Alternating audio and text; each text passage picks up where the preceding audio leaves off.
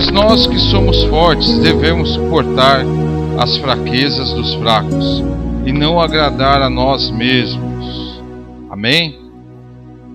Uma outra tradução que eu peguei aqui, tradução da Fiel, diz assim: Ora, nós que somos fortes devemos suportar as fraquezas dos fracos e não agradar a nós mesmos. Irmãos, aproveitando, utilizando aqui a, a ideia da epístola de Romanos, carta aos Romanos, ela foi escrita pelo apóstolo Paulo numa época aonde a igreja de Roma já existia, mas o apóstolo ele ainda não a conhecia.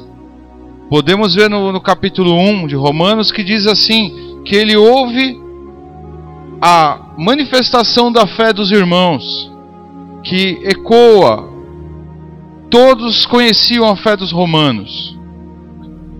Essa carta ela foi escrita com o intuito de que ela, na verdade, uma igreja que está se formando, que não se tem um formato ainda, porque pode ter sido formada por pessoas que estavam no dia de Pentecostes em Jerusalém e retornaram para Roma, próprios soldados romanos que se converteram ao cristianismo, pessoas gentios também que iam se convertendo conforme a pregação dos apóstolos, e os próprios cristãos que estavam em Jerusalém que fugiram. Só que essa igreja, ela, ela embora tenha, seja uma igreja, era uma igreja que estava sendo formada e tinha uma base praticamente sólida em fé, ela tinha uma base zero em estrutura doutrinal.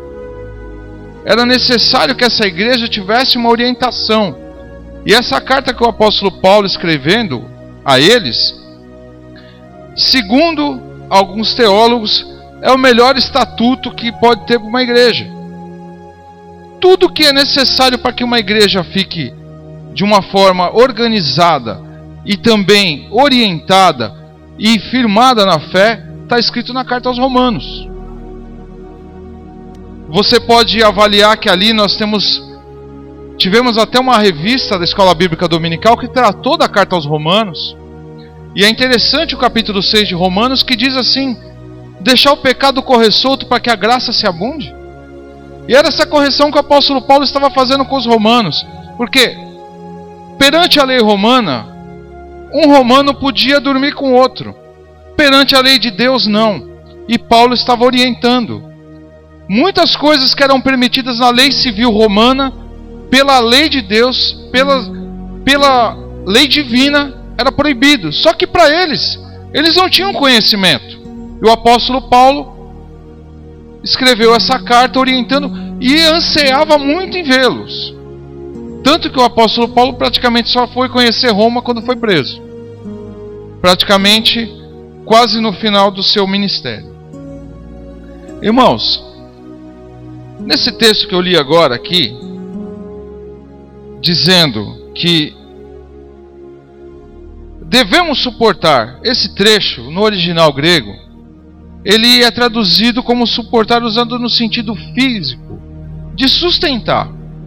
Um dos exemplos que, que são utilizados para que essa palavra tenha essa conotação é Jesus quando carrega a cruz em João 19, 17. Porque ele não apenas carregou a cruz, ele suportou a cruz. Ele esteve em todos os momentos, ele carregou a cruz de tal forma que ele não titubeou, porque a carga do mundo estava sobre aquela cruz. E ele suportou até o final.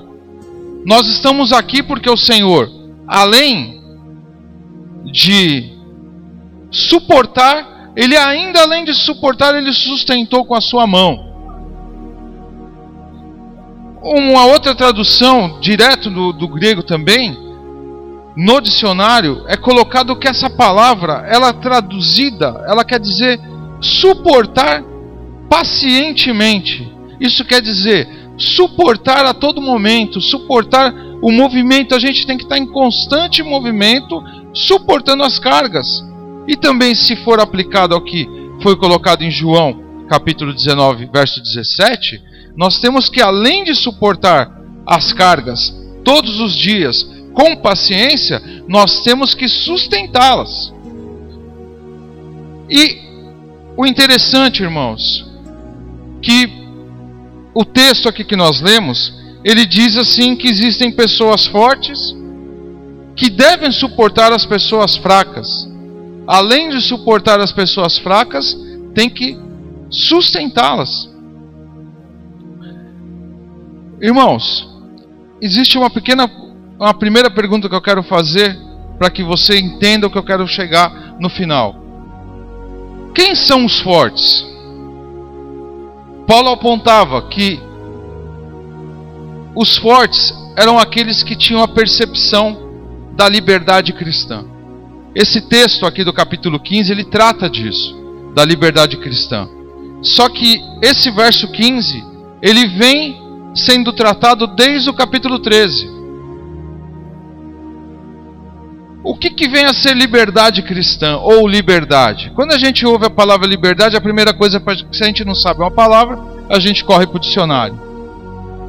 Diz assim, o Michaelis: estado de pessoa livre isenta de restrição externa ou coação física. Segunda definição, pode exercer livremente a sua vontade. Terceira, independente, autonomia, liberdade de pensamento, direito de cada um tem de manifestar as, as suas opiniões. Traduzindo para o nosso português cotidiano, fazer o que eu quero. Só que o próprio dicionário, ele tem um verbete que é utilizado para pessoas que querem exercer essa liberdade, que é chamada a palavra de libertino, que é desregrado nos costumes, dissoluto, licencioso, lascivo, Libertino é o ato de fazer libidinagem. libidinagem. Irmãos, o que, que eu quero falar com isso aqui? Hoje no mundo se confunde liberdade. Liberdade não existe sem responsabilidade. Se você quer ser livre, você tem que ser responsável. Se você quiser ter liberdade, você tem que ser responsável. E outra, a liberdade que o mundo prega, que a filosofia prega, que as escolas, hoje em dia, com essas turbulências que existem no mundo, inclusive, nós somos forçados a engolir o que esse pacote que é colocado na nossa cabeça, em cima da vida dos nossos filhos. Dizem que liberdade, liberdade é fazer aquilo que quer, com quem quiser e da maneira que quiser. E a pessoa não tem responsabilidade nenhuma. Hoje nós vivemos num mundo onde que as pessoas que se tornam livres, elas acham que têm direito de estourar vidro de banco, tocar fogo em carro, machucar outras pessoas, agredir e não tem que sofrer nenhuma sanção. Isso, o que o dicionário traduz agora, é mal interpretado e aplicado na vida dessa forma. Mas quando nós colocamos a liberdade para nossa vida cristã, quando nós conhecemos a Cristo, em primeiro lugar, a primeira coisa, liberdade, é omitir coisas que não estão relacionadas com a salvação. Em primeiro lugar, irmãos, ser livre em Cristo, ser limpo em Cristo, ser santificado em Cristo é fazer coisas que agradam a Cristo. Talvez vai desagradar o mundo, mas tem que agradar a Cristo. Em segundo lugar, que a libertação essa mesma liberdade ela é imaginária para alguns. Só que, para nós que somos livres, que somos lavados e remidos no sangue do Senhor Jesus, nós sabemos que nós temos a, a liberdade de fazermos aquilo que nós quisermos, desde que esteja dentro da palavra do Senhor. Nós temos que entender que essa liberdade, ela vale enquanto o Senhor Jesus e a sua pessoa não é ofendida. Quando você tem essa liberdade, as pessoas não entendem o quanto você é feliz. Conheço pessoas que, depois que conseguiram essa liberdade, eles descobriram o motivo da felicidade de alguns.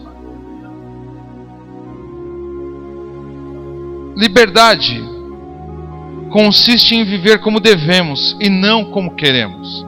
Como falei para vocês, você quer ser livre? É simples. Você quer ser forte? É simples creia no Senhor Jesus. siga os seus mandamentos. Só isso. Irmãos, isso que eu estou falando para você torna uma pessoa forte. Uma pessoa livre, livre, ela é forte. Por quê? O Senhor Jesus se carrega pela sua misericórdia, pela sua graça. Irmãos, pessoa forte não é aquela que usa um verbete e diz assim: o diabo está debaixo dos meus pés. Da, um, um, dos exemplos que me deram o que, que é o demônio para o cristão, que eu achei que foi bem colocado, funciona da seguinte forma: é Jesus com um Rottweiler na corrente. Aquele é o diabo. E Jesus está amarrando ele. Ele só vai até onde Jesus mandar. Irmãos, se você falar que você pode pisar na cabeça dele, e você entrar no raio de ação, Jesus permitir, ele morde tua perna, irmão. Por isso que você tem que estar debaixo da graça do Senhor e o demônio debaixo dos pés dele. Isso é liberdade. Você orar para que um Deus misericordioso que mora dentro de você te livre de todo o mal todos os dias. Isso é ser livre. Não dar ordens, não cutucar Deus, não fazer aquilo que desagrade ao Senhor. Mas também, por um lado, a gente tem que saber o que é ser fraco.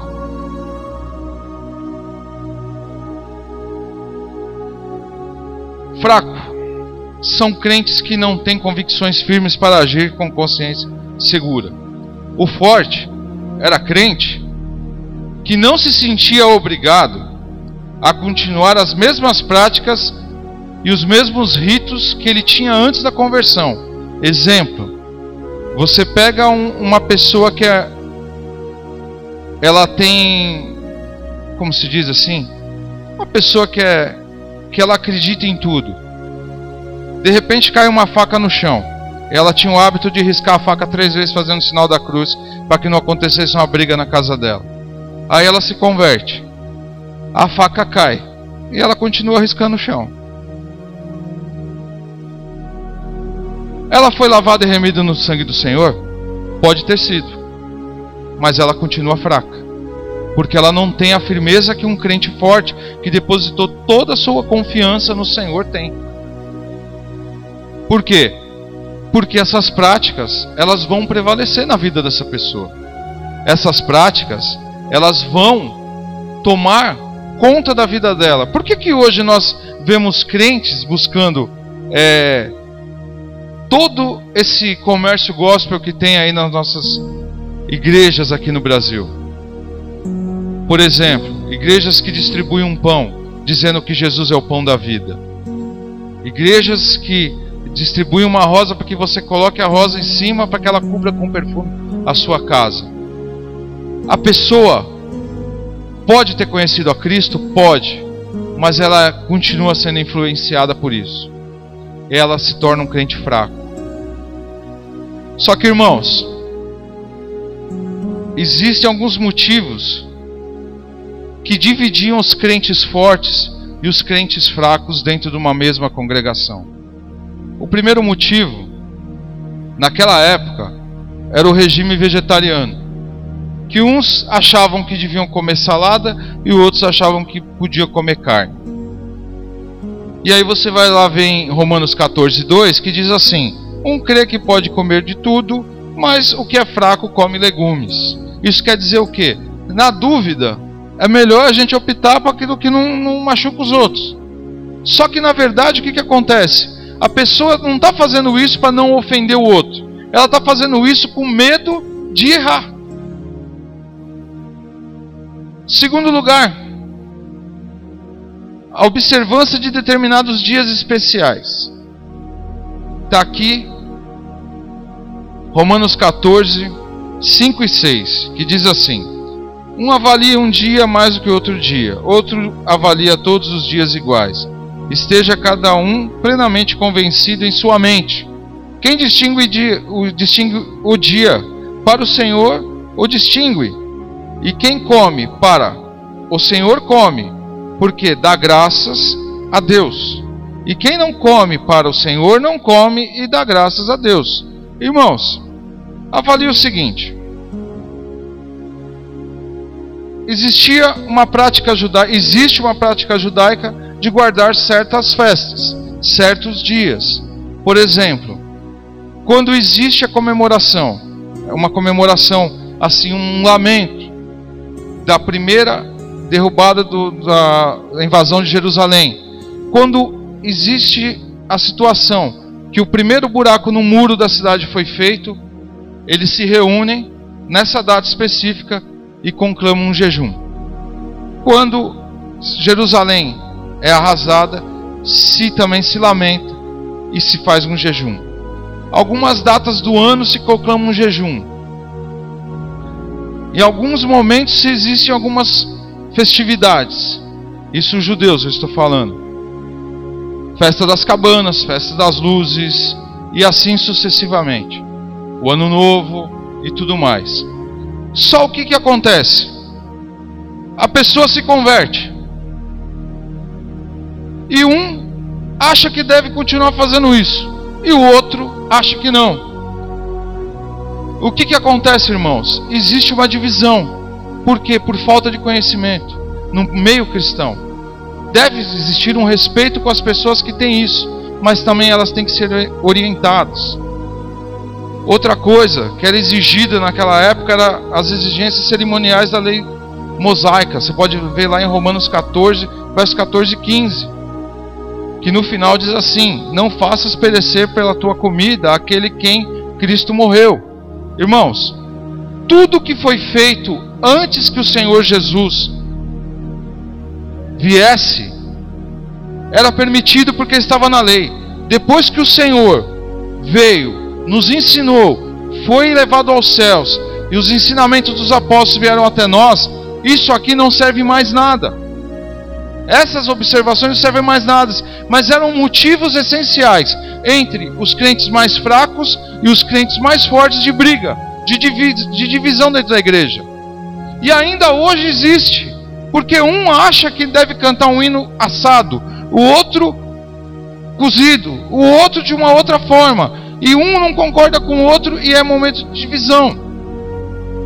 Outra coisa, naquela época a abstinência do vinho, que era uma doutrina em geral que não tinha mais necessidade da pessoa beber socialmente, era somente quando se reuniam para poder fazer a ceia do Senhor. Mas muitos, antes de começar a ceia, já estavam com a barriga cheia e já estavam totalmente embriagados. Irmãos, o que eu quero falar com tudo isso?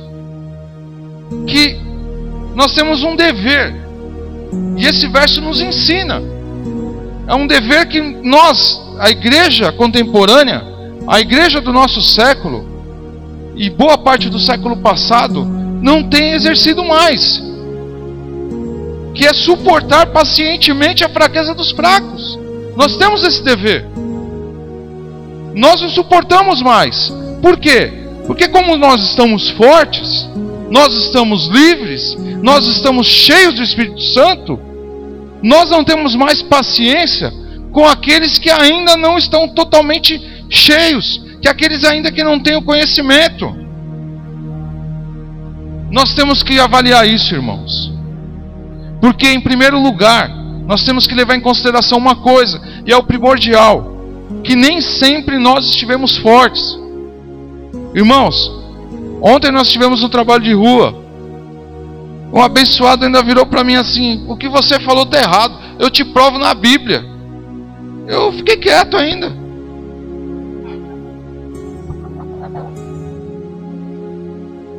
Por que, que eu fiquei quieto?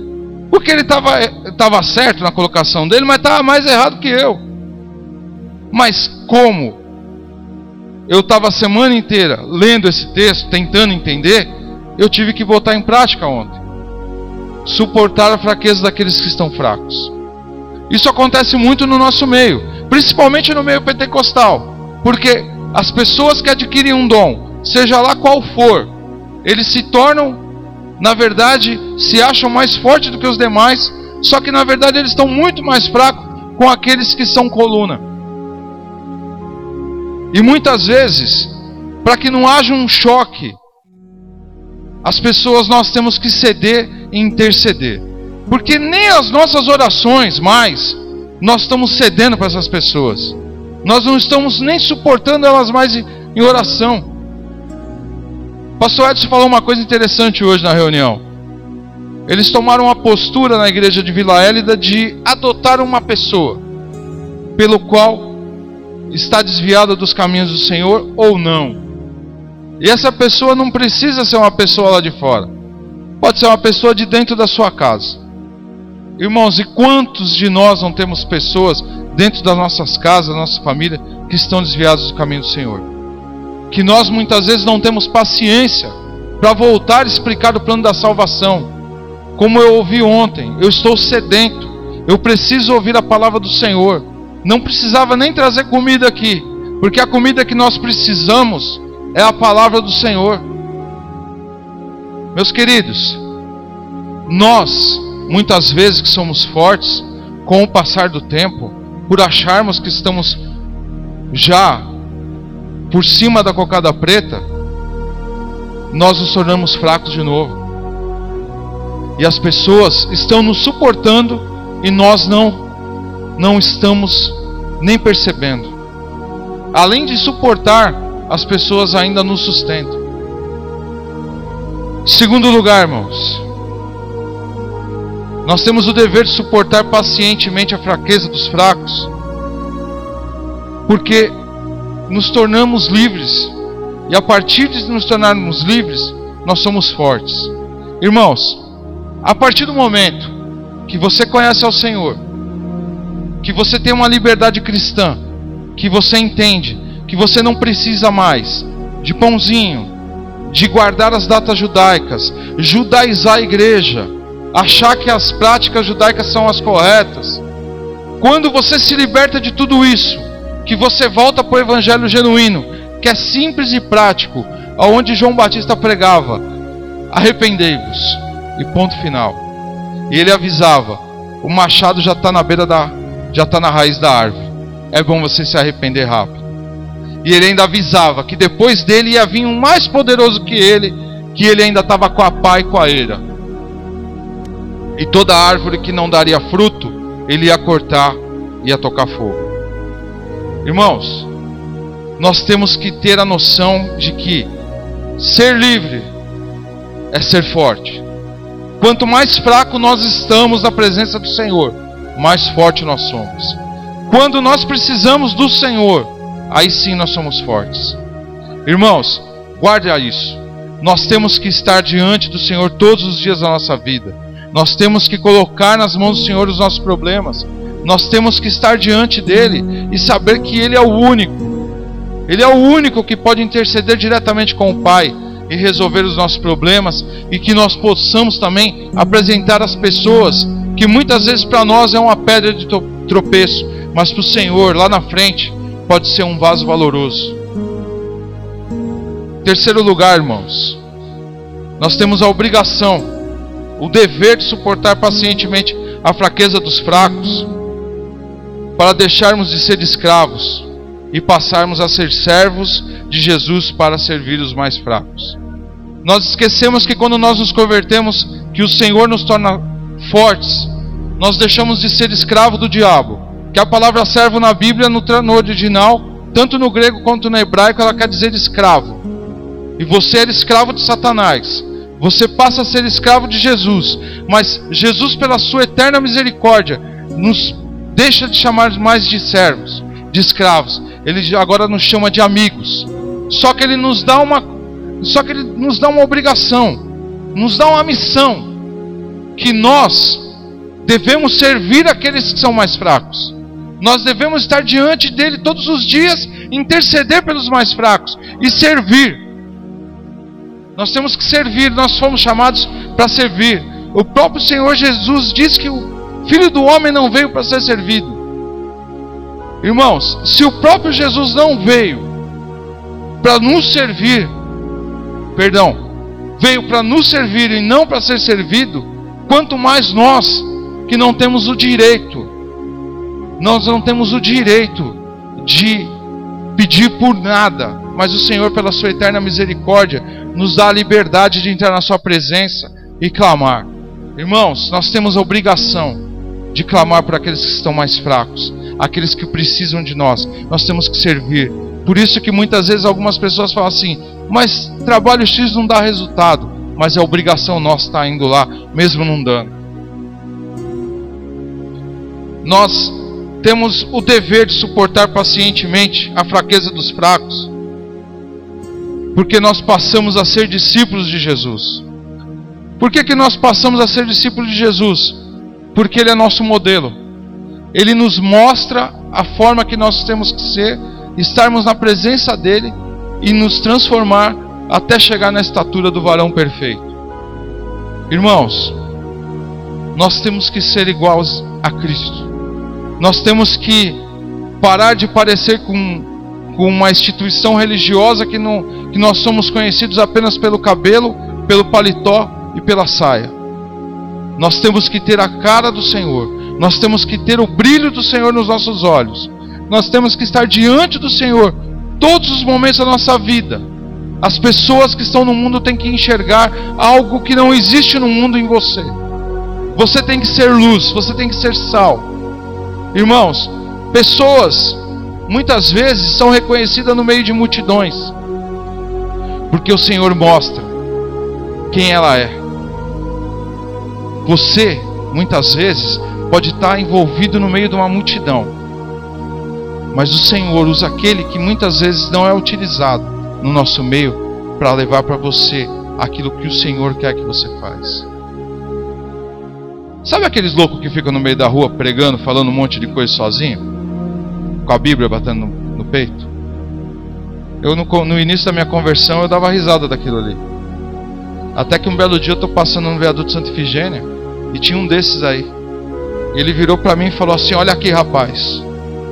E, e, e me deu o raio-x. é aquele que você não valoriza, que o Senhor valoriza, que o Senhor usa, que está à disposição dele. E você tem que ser como esse, esse homem. Eu também tenho que ser. Nós temos o dever de suportar pacientemente a fraqueza dos fracos, irmãos. Porque nós temos a obrigação de conduzir esses irmãos que são fracos à verdade que é Cristo. Eles têm que conhecer Cristo, porque muitas vezes, irmãos, nós conhecemos, e essas pessoas anseiam em conhecer, mas nós não temos. Como que eu posso dizer para vocês assim? Nós não temos. É, nós deveríamos ter a obrigação de apresentar Jesus Cristo para essas pessoas. E nós somos pessoas egoístas que guardamos o Senhor só para nós. Só que nós estamos nos tornando pior do que esses que estão fracos. Que a gente começa, em vez de crescer na fé, a gente volta a diminuir. A gente sendo egoísta. A gente também nós vamos nos desviando do caminho do Senhor e automaticamente outras pessoas vão ter que suportar a gente também. Devemos suportar pacientemente a fraqueza dos fracos, irmãos, porque o Senhor nos suportou e ainda nos suporta e nos sustenta. Irmãos, o Senhor Jesus, mesmo abandonado no Getsemane, ele volta ao cenáculo com todos os discípulos que estavam fugindo com medo. E ele, chegando perto dos seus discípulos, ele simplesmente ele diz assim, ó, depois de estar ressurreto: Pai seja convosco. Em nenhum momento Jesus falou: Vocês me abandonaram. Pelo contrário, o Senhor sustentou todos aqueles. Antes de entregar a obra redentora na cruz, ele orou por cada um, visto que que o apóstolo Pedro recebeu a profecia do Senhor dizendo assim: O diabo pediu para se andar como um trigo sobre você, e eu orei por ti. Ele intercedeu por todos antes, inclusive na cruz. Por nós ele intercedeu. Sustentou a nossa vida na cruz, antes de entregar o seu espírito. Irmãos, o Senhor da cruz, ele olhou para o mundo. Pastor Pedrosa tem uma mensagem que eu gosto muito, que é o que o Senhor Jesus viu do alto da cruz. O que, que ele viu? Ele viu a gente zombando dele, mas mesmo assim, ele não desistiu de interceder por nós, de suportar a carga por nós, irmãos. Concluindo tudo isso, irmãos.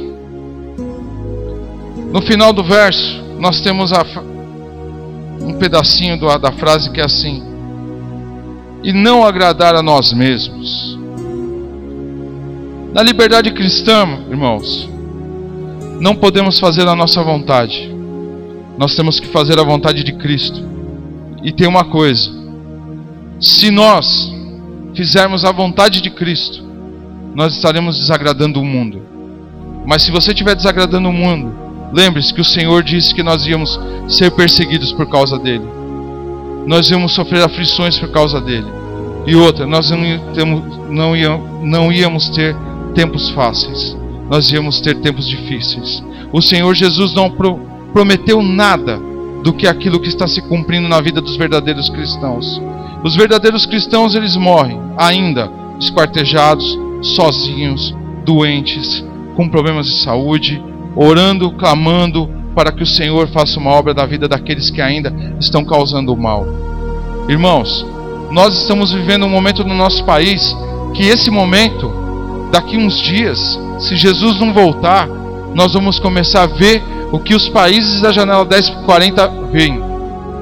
Nós vamos perder essa oportunidade de estarmos aqui reunidos sem ter um guarda na porta vigiando a gente, sem ter uma censura nas nossas Bíblias.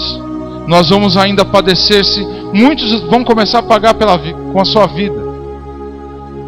O Senhor disse que para que ele volte, isso tudo vai ter que voltar a acontecer. Tudo isso. E eu creio que não está longe. Para finalizar, irmãos. Romanos 15, 13, que é o tema do nosso mês, diz assim: Ora, o Deus de esperança vos encha de todo gozo e paz na vossa fé, para que abundeis a esperança pelo poder do Espírito Santo. Irmãos, só recapitulando, você estando livre, nos caminhos do Senhor, suportando a carga dos outros, carregando e sustentando, como o Senhor fez na cruz. Não é só carregar, não tem que sustentar também. Que a pessoa que tem que estar do teu lado, ela não pode cair. E se ela for cair, você tem que estar lá para segurar. E é uma coisa que eu vejo que hoje nós não fazemos. No início da minha conversão, eu lembro que, que muitas vezes as pessoas ligavam na minha casa e falavam: Você não veio no culto hoje? Aconteceu alguma coisa e tal? Eu até me irritava, falava assim: Mas esses crentes são chatos demais. Não basta a gente ir na igreja, ainda tem que ficar ligando ainda para atormentar a gente. Mas hoje eu entendo que tinham pessoas orando, clamando ao Senhor para que eu estivesse na presença do Senhor e ainda clamam, irmãos, ainda clamam.